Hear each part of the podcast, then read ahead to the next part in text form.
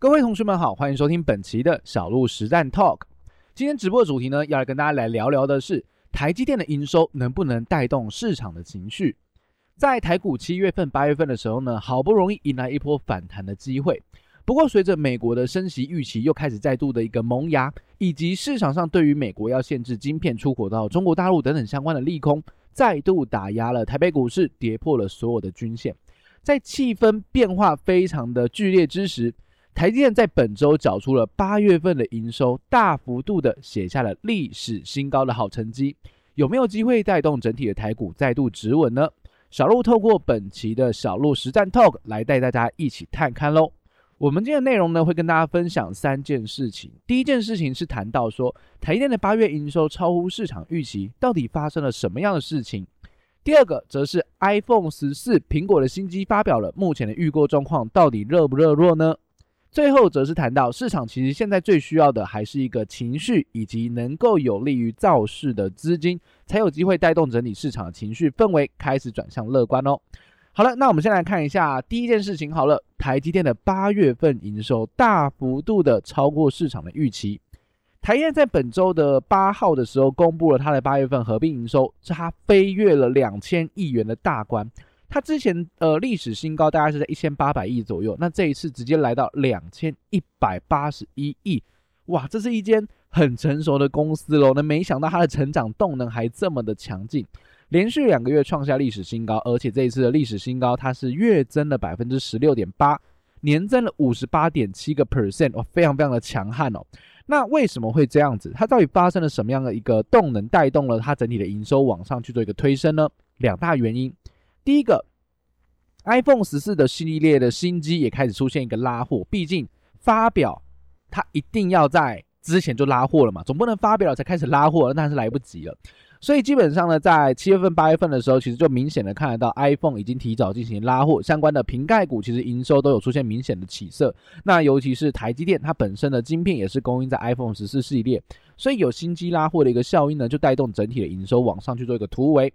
那第二件事情则是因为新台币的贬值，我们在本月的时候其实有再度提醒到同学们，我们的台币其实是出现明显的贬值，像是在礼拜四、礼拜五的时候，台币已经来到了这个三十点九左右的一个价位。那显然贬值是有利于出口的，那就是因为 iPhone 十四的新机拉货，搭配新台币的贬值，就带动整体的一个台积电营收大幅度的一个成长，这可以说是非常非常的吓人哦。那尽管它的业绩持续性的一个创新高，也是让市场非常的惊艳。但是目前也一样有很多的杂音传出来，例如说先进制程的需求是不是出现一些疑虑，或者是明年的产能利用率还能够这么高吗？会不会有些松动的一些危险等等相关的传闻，其实也让台积电它就算公布了这么好的营收获利数字之后，它并没能成功出现一个比较明显的一个涨势哦，这是我们认为比较可惜的一个地方。那在这样的一个状况之下呢，我们还是得回顾到那台积电营收这么亮眼，未来的展望到底如何？其实台积电对于未来的展望还是相当的乐观哦。他认为说未来几年的这个年化的成长率，尤其是在营收的部分，还是可以维持百分之十五到百分之二十。也就是说，整体的公司营运状况未来几年还是非常非常好的。那在这样的状况之下呢，嗯，市场还是对他打出一个大问号啦。即使公司派这么说，那么。既然我们知道它营收数字不错了，那接下来真的需要有更多的实质上的证据来证明说它未来真的会有很好的展望，所以就继续边走边看，我看看能不能持续性缴出非常良好的成绩单即可。那么第二件事情，我们来聊聊 iPhone 十四，不知道同学们有没有看 iPhone 十四的发表会呢？小鹿那一天哦，没有没有没有很早睡，又睡不太着，那我想说好啦，那我来我来看一下 iPhone 十四的发表会好了。这个 iPhone 十四的发表会，说真的，我觉得还蛮还蛮厉害的啦，其实。至少有在升级哦，类似挤牙膏的方式慢慢在升级。例如说，它的这个刘海的部分有做一些调整，然后镜头的部分画质有做一些提升，等等相关的因素，我觉得还不错啦。那至少我们从目前的预购状况来看的话，还蛮还蛮积极的。不论是中国大陆或者是台湾哦，台湾的目前有两个机型哦，像 iPhone 十四 Pro 跟 iPhone 十四 Pro Max 就几已经呈现一个满单，一个很很明显的一个气氛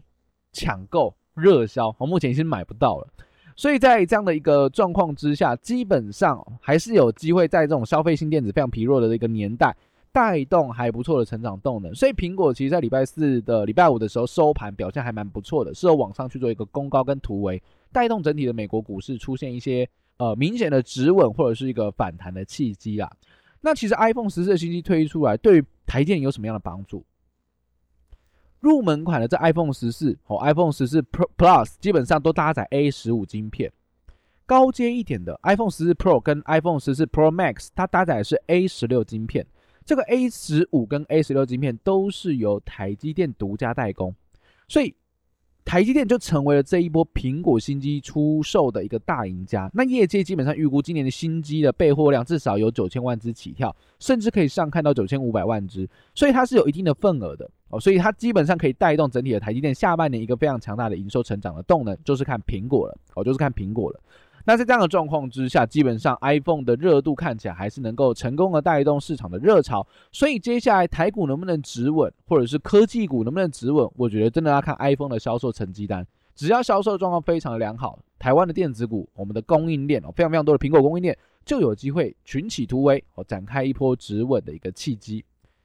那最后我们就来聊聊，那其实整体市场来讲的话，有台积电的一个呃利多营收出来，有 iPhone 十四看起来热销的消息面也是这样传得出来。那市场到底能不能止稳？